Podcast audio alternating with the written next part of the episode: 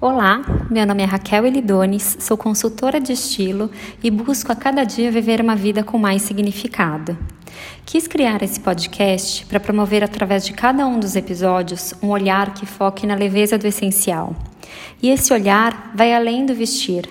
Ele pode se expandir para toda e qualquer área de sua vida. Basta você permitir. Você já se pegou pensando, eu só preciso de e minha vida será infinitamente melhor? Saiba que você não está sozinho. Todos passamos por isso.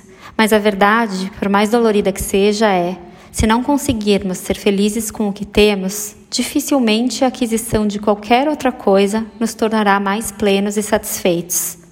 Imagino que você saiba disso.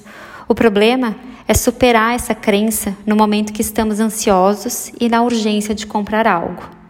A pergunta que sempre nos vem à cabeça é: como parar esse ciclo de querer sempre mais e nos sentir genuinamente felizes com o que temos?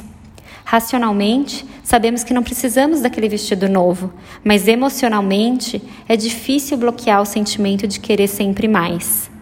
O primeiro passo é entender de onde vem essa ansiedade. Geralmente, existem gatilhos recorrentes que nos fazem acreditar que uma roupa nova nos trará o que falta sentimentos de insegurança, comparações com os outros, busca por sucesso. Saber o que desperta o desejo da compra é fundamental. Preste atenção em como você se sente quando a ansiedade por algo novo aparecer. Não faça isso com julgamento, e sim com curiosidade. O que aconteceu instantes antes de você precisar ir às compras? Foi um anúncio publicitário em uma revista? Receber o catálogo da marca que você adora, algo que você viu nas redes sociais ou uma conversa com alguém. O que você sentiu especificamente? Felicidade, tristeza, ansiedade, nervoso, medo? De novo, não julgue seus sentimentos como bons ou ruins.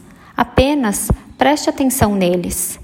Se você comprar algo novo depois desse impulso, perceba como você se sente. Logo, após a compra? Feliz, aliviado, culpado? Caso você não compre o item em questão, perceba quanto tempo levou para a sensação de urgência de comprar passar. Experimente fazer isso por algumas semanas e observe o que você irá aprender sobre você. Reescrever as histórias que você conta para si mesmo é o próximo passo. Quando tentamos nos convencer que precisamos de algo, seguimos um padrão de convencimento pessoal, para nós e para os outros. Isso não é tão óbvio logo de cara, mas uma vez que você começa a prestar atenção nelas, é difícil não percebê-las. Alguns exemplos são recorrentes. Compras são uma excelente maneira de cuidar de mim mesmo e de me recompensar por um dia ruim. Ainda que eu não seja bem sucedido ao usar artigos caros ou comprar determinado item, as pessoas vão pensar que sou poderoso. Verdadeiros ou não, esses discursos nos fazem ser, sentir bem por um período curto de tempo. Reconhecer isso é uma oportunidade de reescrever sua vida em seus próprios termos. Se você quer se sentir feliz com o que tem, outra prática fundamental é a da gratidão. Esse hábito simples pode inclusive ser implementado quando a ansiedade bater. Ao desejar urgentemente aquele sapato novo, por exemplo, faça uma lista com motivos pelos quais você é verdadeiramente satisfeito com os sapatos que você já possui. Essa abordagem irá te permitir olhar o copo meio cheio. Se de fato você precisar de sapatos novos, essa perspectiva irá te ajudar a reformular sua decisão de compra, transformando-a em uma escolha consciente e positiva. Outro ponto muito importante é a normalização dos padrões. O que achamos normal pode mudar de tempos em tempos. Nos habituamos a ter mais e mais e acabamos esquecendo como era viver uma vida mais simples. Essa, com certeza, pode ser uma das razões que nos fazem insatisfeitos com o que possuímos. A boa notícia é que podemos trazer equilíbrio para essa equação.